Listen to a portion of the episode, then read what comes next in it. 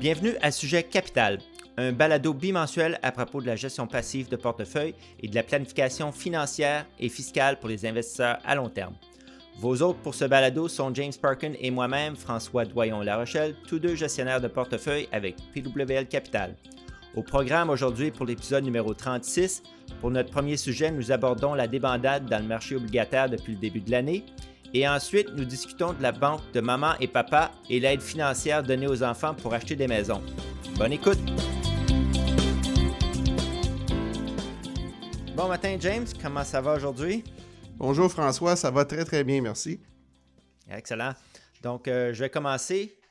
Euh, donc, dans notre première partie aujourd'hui, j'aimerais revenir sur le sujet de l'inflation, des hausses de taux d'intérêt des banques centrales et de l'impact sur les marchés obligataires, car je pense qu'ici, euh, il y a des développements importants que nos auditeurs devraient connaître. D'abord, on va commencer par l'inflation. Euh, dans l'épisode numéro 33, James, on l'a couvert. Euh, tu as mentionné que les prix grimpent au rythme le plus rapide depuis 40 ans et que cette hausse touche presque tous les coins de l'économie américaine et canadienne. Tu as aussi mentionné qu'il y avait un, risque réel que cette inflation reste élevée pour plus longtemps et que les décideurs pourraient devoir réagir plus agressivement pour le contenir. Ben, c'est fait. Les banques centrales ont bougé. Euh, ici au Canada, la, BDC, la Banque du Canada, a annoncé sa première hausse des taux d'intérêt depuis 2018. On a une petite augmentation de 25 points de base, euh, mais la Banque centrale a averti que cette hausse euh, de taux ne serait pas la dernière cette année. Donc maintenant, la majorité des économistes canadiens s'attendent maintenant à plusieurs augmentations d'ici la fin de l'année. Euh, aux États-Unis, la Fed, la Réserve fédérale, a également annoncé euh, sa première augmentation de taux d'intérêt de 25 points de base également. Et il a indiqué que cette augmentation serait probablement la première de sept augmentations à venir cette année. Sept. Donc, euh, comme tu as dit, François, les médias financiers mettent les accents sur le marché des obligations, pardon, le marché des actions, mais on parle très peu du marché des obligations. Alors, pourquoi cette nouvelle est si importante pour nos auditeurs? Bien, comme tu viens de dire, James, euh, les, euh, les, investisseurs ont tendance à se concentrer davantage sur le marché boursier que sur le marché obligataire. Puis c'est pas de leur faute, c'est les médias, puis la plupart des manchettes sur les marchés financiers qui parlent presque toujours du, du marché boursier et rarement on entend parler de l'ennuyeux marché obligataire. Euh, les gens devraient savoir qu'à l'échelle mondiale, le marché obligataire et le marché boursier sont de taille euh, similaire, ce qui signifie euh, qu'au niveau mondial, il y a autant d'argent investi dans les marchés des actions que dans le marché des obligations. Donc, j'ai fait un petit peu de recherche à ce niveau-là. Puis, selon la Securities Industry and Financial Markets Association, les marchés obligataires et boursiers mondiaux sont évalués à 125 billions de dollars américains chacun. C'est pas mal impressionnant. Et, moi, je me rappelle, à Montréal, on avait euh, l'ancien chef de la Banque centrale américaine, Ben Bernanke, qui est venu euh, donner une allocution devant les, le cercle des analystes financiers au, Palais des Congrès. Tu étais là. Et puis lui, à l'époque, il disait que le marché obligataire, et selon lui, il pensait que c'était à peu près quatre, quatre, fois plus gros que le marché des actions. Mais les statistiques de, de, cette association, ça, ça, donne plus de précision. Et, mais c'est quand même impressionnant de voir que les actions ont tellement appris de valeur que finalement, ça se rejoint. Là.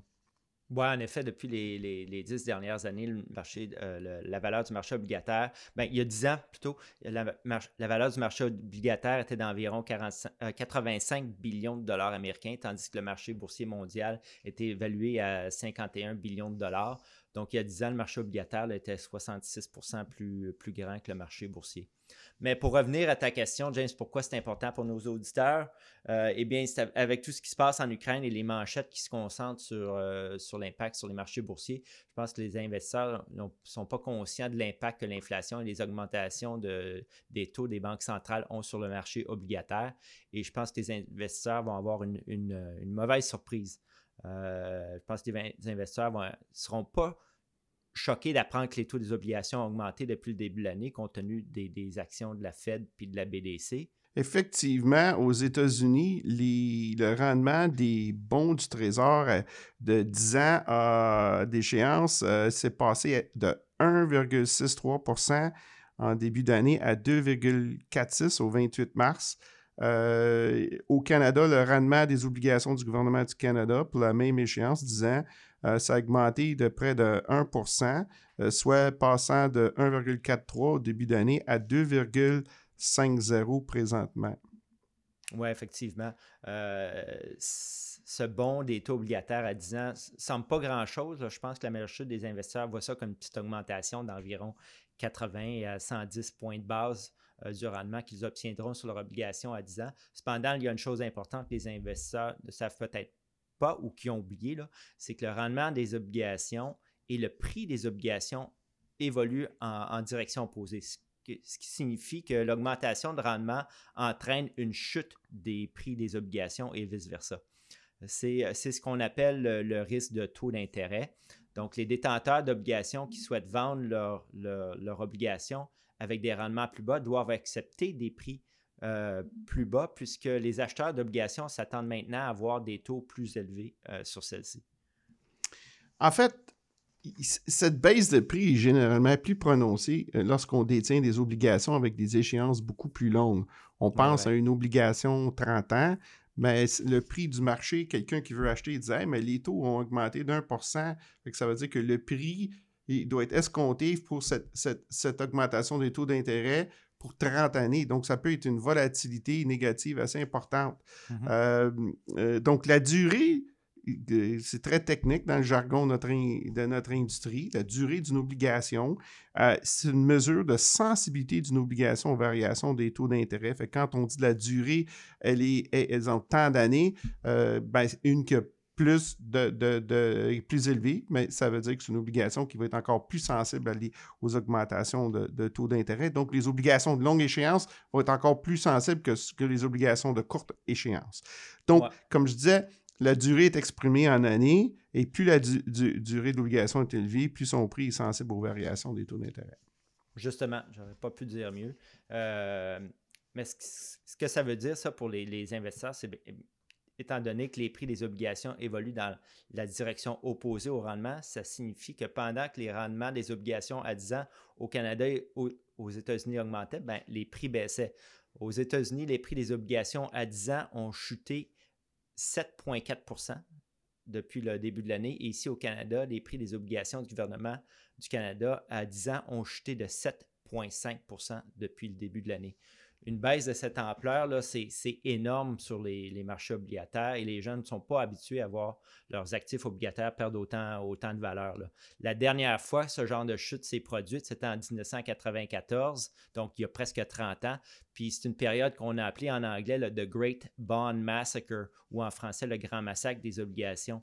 Euh, de façon semblable à ce qui se passe actuellement, les, les, financiers ont fait valoir que la baisse des prix des obligations a été déclenchée par la décision de la réserve euh, de la Réserve fédérale américaine, la Fed, de relever les taux dans le but de contrer euh, l'inflation. En 1994, à partir de février, la Fed a augmenté ses taux de 25 points de base pour les faire passer de 3% à 3,5 Et à la fin de l'année, la Fed avait augmenté ses taux de 2,5 points de pourcentage jusqu'à 5,5 en raison de ce resserrement, l'indice US Aggregate Bond Index euh, avait perdu 5,1% à la fin de 1994. Au Canada, au cours de la même période, la, BDC, la Banque du Canada, a augmenté ses taux de 4,5 points de pourcentage jusqu'à 8,1% Et à la fin juillet, l'indice obligataire, le FTSE Canada Univers, avait perdu 11,2% de sa valeur. C'est intéressant, François. En fait, les statistiques dont tu cites, c'est en 1994, donc il y a 26 ans. Mhm. Des grosses baisses dans le marché obligataire comme ça, comme on vit maintenant, c'est très, très rare.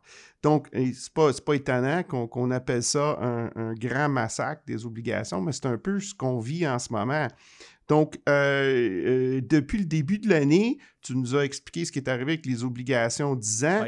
Mais la plupart des gens, nos auditeurs, les investisseurs, ils n'achètent pas une seule obligation. Ils, utilisent généralement des fonds communs de placement ou des, des FNB qui, imitent l'indice obligataire, exemple le, le Canada universel pour, essentiellement euh, leur, euh, exposition aux obligations. Oui, effectivement, James. Puis j'ai des données en date du, 28 mars. L'indice obligataire universel FTSE Canada est en baisse d'environ 8% depuis le début de l'année. Euh, et au cours des 12 derniers mois, euh, il est maintenant en territoire de correction euh, après avoir perdu à peu près 10, 10% depuis son sommet atteint en août 2021. En fait, je pense qu'il y a beaucoup d'investisseurs qui vont être très surpris quand ils vont voir le rapport de performance. Quand on voit les manchettes sur la guerre de l'Ukraine, on pense que les actions ont, beaucoup baissé, mais dans notre dernier podcast, on dit non, non, ça n'a pas baissé tant que ça depuis la guerre. Ils avaient déjà baissé. Mais en plus la baisse avant le, déclenchement de la guerre, mais il va y avoir cette baisse des obligations. Fait que beaucoup d'investisseurs vont être vont être très surpris en, regardant le rapport de performance. que, euh, comme je l'ai dit plus tôt, l'indice obligataire universel FOTI Canada, c'est l'indice de référence le plus utilisé des, gestionnaires de fonds de pension. Donc, euh, peux-tu nous expliquer un peu ben comment cet indice-là a performé? Cet indice-là, James, comme j'ai mentionné, le, le universel a perdu 10, et 3 euh, depuis 2021. Euh, Mais un petit rappel, nous, dans nos portefeuilles, là, on, privilégie les, obligations à court terme euh, avec des maturités allant de 1 à 1 à 5 ans. Les FNB qu'on utilise ont une durée d'à peu près 2,5 années. Tu as parlé de durée tantôt. Puis ça, ça se compare à 7,9 ans pour l'indice obligataire. Donc, l'indice euh, obligataire universel, euh, FTSE Canada universel, est beaucoup plus volatile à cause que sa durée est plus longue. Donc, euh, les portefeuilles, nos portefeuilles obligataires sont beaucoup moins sensibles aux hausses de taux d'intérêt. pour nous, ce n'était pas une décision tactique de, faire ça, c'était une décision stratégique quand, nous quand, on, a, on, a, bâti nos portefeuilles modèles la justification pour cette décision avec les obligations à court terme constitue une meilleure protection contre l'inflation et les, taux, les hausses euh, des taux des obligations. Euh, donc, sont, les, obligations à plus court terme sont moins volatiles. Ceci nous permet de prendre plus de risques du côté euh, des actions.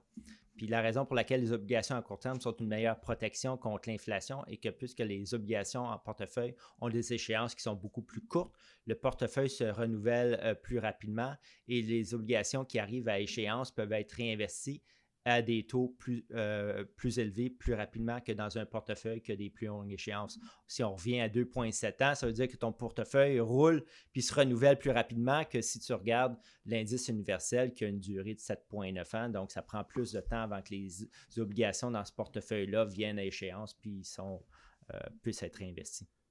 Donc, ça, c'est notre discipline, c'est notre plan. Comme tu as dit très bien, c'est une décision stratégique, c'est pas tactique, c'est-à-dire qu'on fait ça à court terme pour, pour réinvestir plus tard avec, euh, selon l'indice universel, avec une durée plus longue. Fait, fait, que nous, on préfère prendre notre risque avec les actions. Mais, il faut également dire que cette stratégie de détention d'obligations à court terme se fait à un prix de rendement d'intérêt légèrement inférieur. Fait il y a des avantages, mais il y a un désavantage. Mm-hmm. Euh, le point le plus important à comprendre euh, pour nos auditeurs concernant les obligations, c'est que l'inflation, c'est un, un risque qui est beaucoup plus grand que la hausse des taux. Pour un investisseur, les obligations, une inflation plus élevée ronge les paiements périodiques en espèces au fil du temps ainsi que la valeur à l'échéance de l'obligation. Euh, si vous êtes donc un investisseur à long terme qui investit dans des obligations, moi je crois que vous devriez vouloir que les taux d'intérêt augmentent parce que euh, c'est une bonne chose à long terme. Mm-hmm. Votre horizon temporel est beaucoup plus long que la durée de vos placements en obligations, surtout comme tu as mentionné, court terme, c'est 2,7 années. Fait que ce roulement d'obligations, les fonds achètent des nouvelles obligations qui ont des taux d'intérêt beaucoup plus élevés. Donc, vous, avez juste besoin d'avoir un petit peu de patience à court terme, de, vivre votre mal en patience, si on veut.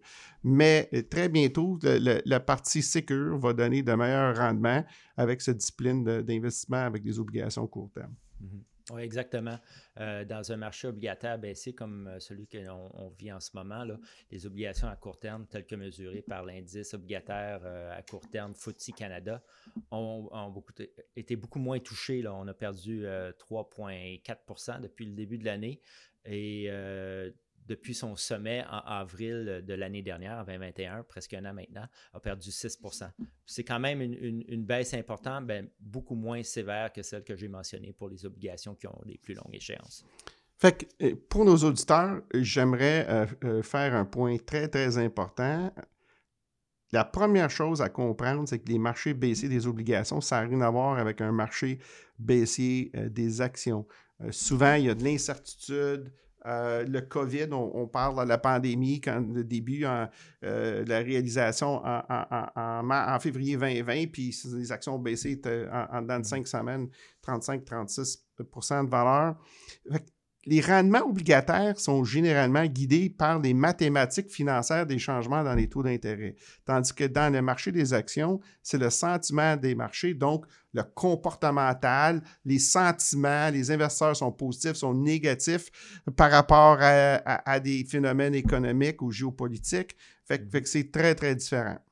Oui, bien dit, James. Puis les marchés baissiers, comme euh, euh, comme nos auditeurs le savent, puis les, corrections dans le marché euh, des actions sont beaucoup plus fréquentes là, que dans le marché obligataire. C'est pour, pourquoi on soulève le point aujourd'hui, c'est qu'une correction comme ça ou un marché baissier de cette importance-là dans le marché obligataire, c'est rare. Puis ça, ça a un impact considérable sur les portefeuilles parce que c'est la portion qui est supposée être sécure du portefeuille qui est, qui est frappée. Là. Puis on n'a pas vu ça depuis 1994, euh, donc ça fait, ça fait 28 ans pratiquement. Bon, je pense que ça fait le tour. Euh, notre prochain sujet aujourd'hui, sujet principal, concerne la banque de maman et papa et les avantages et les inconvénients de donner de l'argent à vos enfants pour acheter une maison. James, c'est à toi. Oui, mais mettons que c'est un sujet d'actualité pour beaucoup de nos clients, pour sûrement beaucoup de nos auditeurs. Euh, écoute, le, prix des maisons, c'est devenu fou au Canada. Là. Euh, je vais citer des statistiques récentes. Euh, L'Association canadienne de l'immeuble, qui regroupe les courtiers en, immobilier, ils publient sur leur site web une carte du prix national et en date du 28 février 2022, donc c'est tout récent, euh, il confirme qu'il y a eu un gain extraordinaire de 20,6% au cours des 12 derniers mois. Donc, le prix moyen d'une maison au Canada est passé de 677 000 à 816 000, presque 817 000. Pour le Québec, le gain était de 18,3% au cours de la même période. Le prix moyen d'une maison euh, au Québec est passé de 421 000 à 499 000. C'est fou, c'est fou. Euh, écoutez bien, l'Ontario, le gain était de 25,8% au cours de la même période, puis le prix d'une maison en Ontario est passé de 863 000 à 1 million 86 000. Donc, on a, on a passé le seuil du million pour le prix moyen pour toute la province c'est assez considérable, c'est fou. Puis euh, si nos auditeurs se, demandent, nous, euh, lorsqu'on effectue des, une modélisation pour euh, planification financière de la retraite, nous utilisons des hypothèses de taux d'inflation pour la projection à long terme de la valeur d'une résidence principale. La ligne directrice actuelle de l'Institut québécois de la planification financière pour les taux d'inflation est 2 selon les normes pour les hypothèses de projection financière. Avec la hausse récente des maisons, je suppose que nous venons d'avoir euh, presque 10 ans de gains en un an. C'est incroyable. Fait que il faut vraiment se poser des questions. Euh, donc, alors que les prix des maisons continuent d'augmenter et deviennent de plus en plus inabordables, les parents donnent à leurs enfants adultes des sommes d'argent records pour les aider à acheter. Euh, nous le constatons, nous, dans la clientèle. Euh, c'est un phénomène pas mal plus récent au Québec parce que historiquement, les maisons étaient beaucoup moins chères que dans les autres provinces. Euh, en particulier par rapport à l'Ontario et surtout Toronto, puis la Colombie-Britannique, surtout Vancouver. Euh, mais quelle est l'ampleur de ce phénomène? Mais c'est intéressant. Euh, la banque CIBC, ben, son, son, chef adjoint économiste euh, de la filiale de valeur mobilière CIBC World Markets, Benjamin Tal, effectivement, il a publié un rapport intitulé Gifting for a Down Payment Perspective euh, à l'automne dernier. et le rapport a, révélé pardon, qu'environ 30% des acheteurs d'une première maison et près de 9% des propriétaires existants ont reçu une aide financière de la famille pour acheter une nouvelle maison.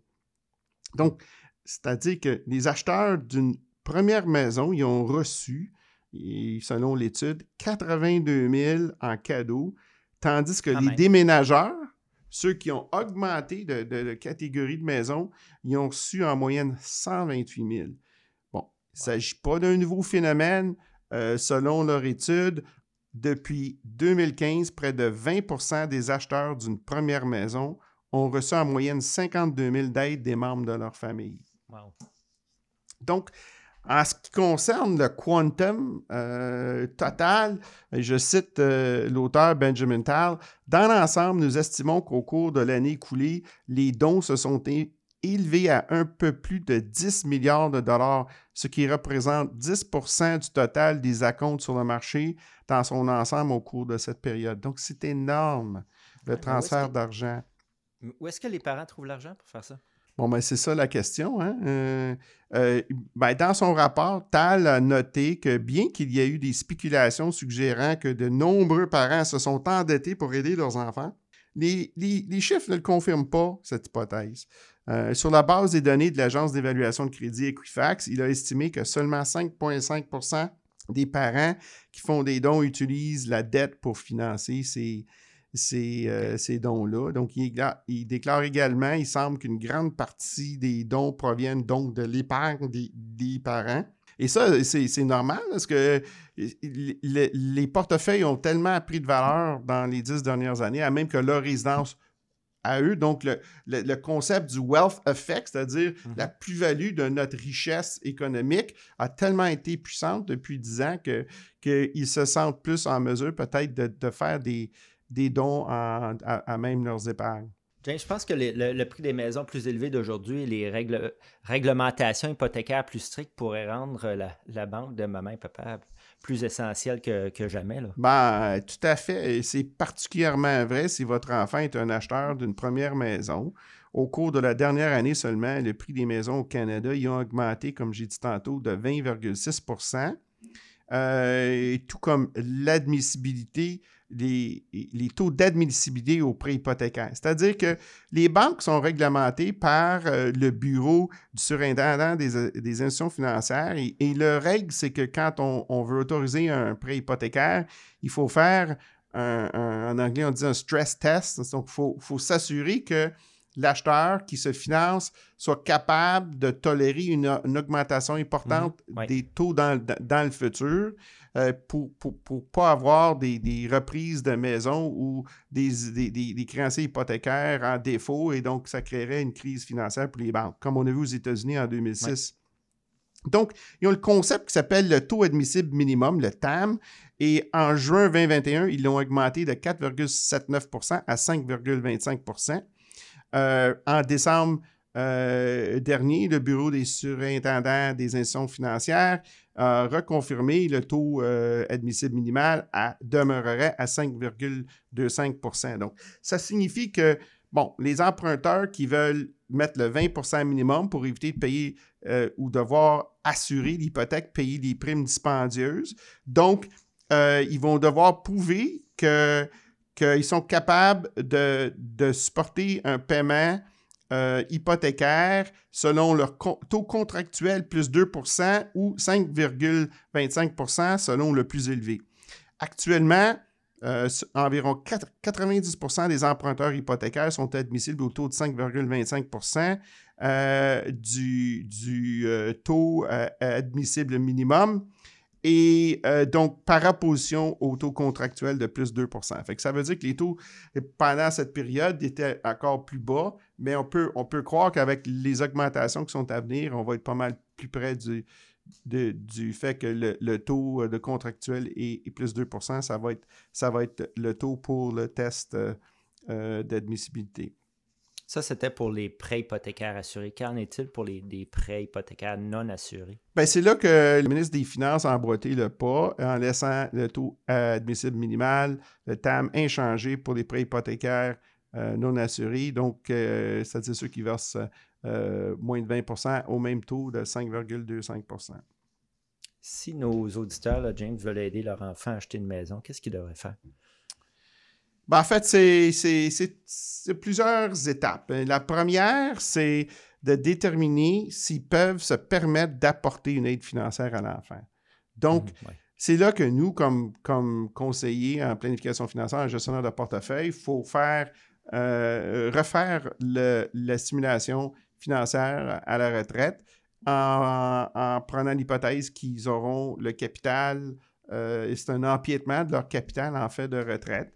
Et, donc, euh, on revoit toutes les hypothèses euh, classiques, le, les risques de longévité, c'est-à-dire l'espérance de vie, euh, si on vit plus longtemps que, prévu, les risques que les taux de rendement réalisés vont être moins, moins forts que les taux espérés, selon le plan, le, taux d'épuisement du, flux de trésorerie, en anglais on appelle ça le burn rate, c'est-à-dire à quel point on va dépenser en termes réels, ajusté à l'inflation. Euh, donc, euh, finalement, euh, au niveau de la situation financière, c'est est-ce qu'ils vont offrir de l'argent ou est-ce qu'ils vont emprunter? Puis c'est très rare que, les, que les, gens vont emprunter. puis on, le, rapport de la CBC le, démontre. Mm-hmm. mais il y a des occasions où des, parents peuvent avoir accès à du capital et des taux très, très bas en, se finançant sur leur maison. Fait que c'est une question de timing. On ne veut pas réaliser des gains en capital dans des comptes taxables parce que, évidemment, quand on prend de l'argent pour de faire des dons aux enfants, on ne sort pas de l'argent de son rire, de son CELI. On, on prend de l'argent des comptes taxables. Oui. Puis comme comme tu as mentionné, James aussi, là, il, y a, eu d'excellents rendements dans les marchés euh, boursiers, puis euh, le prix des maisons sont envolés depuis quelques années, puis tu l'as mentionné, 20,6% à un an en février 2022. Euh, donc, les, parents se sentent beaucoup plus riches pendant. je pense qu'il faut faire une petite mise en garde, là, les, les, rendements futurs sur les, actions puis les, maisons, ils vont peut-être être beaucoup plus bas que ce qu'on vient de connaître. C'est un point très, très important que tu apportes, François. En fait, il y, a, sur l'aspect de la finance comportementale, il y a deux phénomènes qui, jouent ici. C'est un, c'est le biais de la récence. Hey, ça fait 10 mm-hmm. ans que j'ai des bons rendements, des super bons rendements, fait que ça va continuer dans le futur. Deuxièmement, c'est ce qu'on appelle mental accounting ou la comptabilité mentale qui dit Ah, ben mon portefeuille, il vaut, il vaut 4,5 euh, millions. Fait que ah, je peux me permettre de donner à mes trois enfants un 100 000 chaque. Mais oui, mais tu sais, si les, marchés sont volatiles à la baisse, comme on a vu euh, de février 2020 euh, à mars 2020, euh, on perd 30 quelques sur nos actions, ben c'est son portefeuille il, est organique, il bouge avec la fluctuation des marchés. Fait faut vraiment faire attention quand on, parce que quand on donne l'argent, ben c'est fait. Hein? Puis, puis on ne peut pas changer d'idée. Donc, deuxième étape, c'est qu'il faut considérer la dynamique familiale. Bon, premièrement, c'est euh, on va donner de l'argent à son enfant. Est-ce que cet enfant-là est assez mature pour gérer une propriété dans l'ensemble? L'entretien, l'hypothèque, euh, les assurances, tout le reste? Euh, mm-hmm. Comment vont, ils gérer donc cette obligation de payer l'hypothèque? Est-ce qu'il va être préférable d'être copropriétaire de, de, la propriété? Est-ce que le parent va devoir co-signer l'hypothèque? Serait-il préférable d'acheter la propriété à votre nom et en faire un don à votre enfant plus tard? Mais celle-là, il euh, faut faire vraiment attention parce que mhm. Euh, on l'a vu, on a plusieurs clients qui ont fait ça. Ils disent Mon enfant est pas assez mature, il est en relation, en conjoint fait avec une blonde, pas trop sûr. Je, mieux moi d'être propriétaire, puis si les choses vont bien, ben j'y donnerai plus tard. Mais le plus tard, mettons que c'est 10 ans plus tard, puis la maison a pris une plus-value, si elle aurait été au nom de l'enfant, ça aurait été éligible à l'exemption pour euh, euh, le gain de, de, la résidence principale. Mais nous, le parent, quand on va le donner à l'enfant, donc les règles fiscales quand on fait des dons à des personnes liées, ben, il faut faire bien attention. Il faut déclarer mhm. le gain en capital basé sur la juste valeur marchande. Puis finalement, on n'a pas ce, gain-là ne serait pas admissible à la, résidence pour, pour, pour, l'exemption pour la résidence principale parce que finalement, généralement, les clients, eux, ils en ont déjà une résidence principale. Fait que, fait que c'est très rarement conseillé. Euh, quelles sont les capacités financières d'un enfant pour supporter le coût d'accession euh, et ses habitudes de dépenses? Euh, est-ce qu'il suit un, budget? le fait que la banque autorise l'argent, ça ne veut pas dire nécessairement qu'il a tout à fait les moyens. Peut-être son mm-hmm. poste, son travail, ses revenus sont précaires. Prochain élément qu'il faut considérer au niveau de la dynamique familiale, c'est l'équité envers les autres enfants. La divulgation des montants à faire et la date de la donation, c'est important d'être transparent. Si on n'est pas capable d'être transparent, peut-être la dynamique est dysfonctionnelle. Il faut faire vraiment attention parce que donner à un, pas à l'autre, ça peut créer beaucoup, beaucoup de, conflits. Euh, au niveau de la donation, euh, est-ce que c'est un héritage anticipé ou un prêt avec hypothèque? C'est deux concepts complètement différents. Euh, assurez-vous de documenter le don dans votre testament si c'est vraiment un don permanent finalement, il faut considérer les règles provinciales du droit de la famille, le Code civil au Québec, la loi sur le, partage du patrimoine familial. Si votre enfant achète conjointement euh, la propriété, euh, puis il y a un divorce ou une séparation, qu'est-ce qui va se passer? Mm-hmm. Donc, il faut consulter des aviseurs légaux euh, dans les deux cas, les enfants et les parents. Oui, puis je vais revenir sur le point, euh, le don en argent, pas besoin d'être euh, nécessairement égal entre chaque enfant.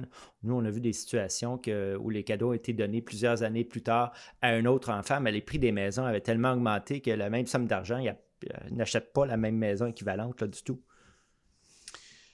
Le prochain point que je recommanderais, c'est qu'il, le troisième en fait, c'est, d'évaluer la qualité de l'investissement, la juste valeur marchande de la propriété qui sera achetée. Et, on ne veut pas s'embarquer dans, s'emballer. Ah, il faut absolument que je m'achète parce que euh, il y a le fameux, euh, le terme c'est FOMO, F-O-M-O, Fear of Missing Out. Ah, ça va rien continuer de monter. Là. Fait avec euh, les prix de l'immobilier à des niveaux records, certains considèrent que le marché doit subir une correction. Donc, la hausse des taux obligataires aura certainement un impact sur le marché hypothécaire et les taux de prêt devront s'ajuster. Tout d'abord, tous les titulaires de prêts hypothécaires qui, ont déjà des taux fixes, fixes euh, pour plusieurs années encore, ne seront pas touchés de la même manière. Donc, mhm. euh, alors que les titulaires de prêts hypothécaires à taux variables, eux, ne seront pas protégés. Euh, donc, ça peut être plus, important, les taux, les augmentations récentes. Donc, les titulaires de prêts hypothécaires à taux variable, eux, ils vont voir leur taux augmenter à chaque changement dans la politique monétaire. Oui, effectivement, les grands prêteurs au Canada ont relevé leur taux préférentiel de 2,45 euh, à 2,7% euh, peu de temps après que la, Banque du Canada a relevé ses, taux de référence il y a quelques semaines. Mais James, les, prix de l'immobilier au Canada montent en flèche en raison de la demande, mais c'est quoi la proportion de la demande qui est excédentaire? Oui, c'est une notion très importante, cette demande excédentaire. les prix ont tellement augmenté, c'est que ça attire des investisseurs spéculateurs et, à ce niveau, la, Banque de Montréal a publié une étude euh, à l'automne euh, de 2021 examinant les volumes de dollars en vente de maisons. Puis la banque a estimé que la demande excédentaire induite euh, par la Banque centrale est désormais de l'ordre de 6% du produit intérieur brut. C'est dans les milliards. Fait, que c'est énorme. Donc, la Banque de Montréal a également attribué la réaccélération de la croissance des prix des maisons aux actions, ou plutôt l'inaction de la Banque du Canada. Selon eux, il ne s'agit plus d'un manque d'offres, mais d'un excès de demande créé par la surabondance du crédit facile. Ils ajoutent, c'est révélateur que la plus grande part des transactions, selon les données Terranet. Terranet, c'est un organisme qui produit des, statistiques sur le marché immobilier canadien. Puis, selon le rapport, c'est que les investisseurs euh, euh, sont, représentent la majorité euh, des acheteurs dans le marché canadien. Mm-hmm. Donc, les défis difficiles pour, pour les familles, comme j'ai tantôt, c'est le fear of missing out, mais en même temps, là, on est dans le marché, puis on est, notre, notre, concurrent pour acheter une maison, c'est pas une autre famille qui a besoin d'une maison, mais c'est un investisseur qui spécule. Donc, encore une fois, le biais de la récence de la performance de l'immobilier résidentiel est, aggravé par la durée de, cette hausse. Le fear of missing out, James, pour ceux qui ne comprennent pas le, terme, c'est ceux qui ont peur de manquer le bateau avec la hausse. Exact. Donc, en fait, euh, j'aimerais citer Rob Engen. Il y a un site qui s'appelle Boomer and Echo. Euh, il dit, mais le X, c'est que les rendements immobiliers inclus à la, à la fois l'appréciation du capital et des revenus locatifs. Donc, c'est très conceptuel. Si l'on considère uniquement l'appréciation du capital, euh, le logement n'a pas battu euh, l'inflation de beaucoup, seulement 1,72% Fait qu'il faut enlever du rendement qu'on a sur les maisons, le fait qu'il faut y habiter, fait que ça a un coût de mm-hmm. vie qui, qui, est inclus. Donc, les investisseurs, eux, doivent prendre des décisions aujourd'hui en gardant à l'esprit que les rendements futurs attendus, et ceux-ci ne peuvent pas être connus à l'avance, vont potentiellement être beaucoup plus bas que ça l'a été dans les 10-20 dernières années. Ben, tout à fait, James. On a parlé aussi dans un podcast précédent du grand écart entre les attentes de rendement pour les actions entre ce que les investisseurs s'attendent et ce que les professionnels pensent qu'on va avoir comme rendement. Puis ben, les, investisseurs maintenant doivent penser que peut-être que les rendements futurs sur le prix des maisons ou l'augmentation des prix va être moindre que ce qu'ils pensent. Là. Ben, en conclusion, François, à moins que les prix de l'immobilier ne chutent de façon spectaculaire, la banque de maman et papa continuera d'être une source de financement très importante pour les jeunes accédant à la propriété. Pour certains acheteurs d'une première maison, c'est probablement le seul moyen d'accéder à la propriété. Mais les parents doivent soigneusement planifier pour s'assurer qu'ils ont la capacité financière de donner euh, l'argent. La recherche de conseils professionnels en tant que tierce partie objective est presque toujours bénéfique il est généralement recommandé de structurer les dons comme un prix-héritage pour qu'ils soient équitables pour tous les enfants. Ma dernière pensée pour nos auditeurs, bon, la plupart des clients, quand ils pensent à, faire un don, ils se sentent en fin de compte comme s'ils ont un, excès d'argent euh, et ils se disent alors pourquoi ne pas donner aux enfants maintenant quand ils peuvent en profiter? Effectivement. Excellent. Merci, James. je pense que c'est un bon sujet pour cette semaine. Donc, euh, merci d'avoir partagé encore une fois ta, sagesse et ton savoir. Ça m'a fait plaisir, François. Eh bien, c'est tout pour ce 36e épisode de Sujet Capital. Nous espérons que vous avez aimé. Euh, n'hésitez pas à vous envoyer vos questions et suggestions. Vous pouvez nous joindre par courriel à sujetcapital à commercial pwlcapital.com. De plus, si vous aimez notre podcast, partagez-le avec votre famille et vos amis. Et si vous n'êtes pas abonné, faites-le s'il vous plaît. Encore une fois, merci de vous être joint à nous aujourd'hui et n'oubliez pas de vous joindre à nous lors de notre prochain épisode dans deux semaines, alors que nous ferons une mise à jour sur les rendements espérés.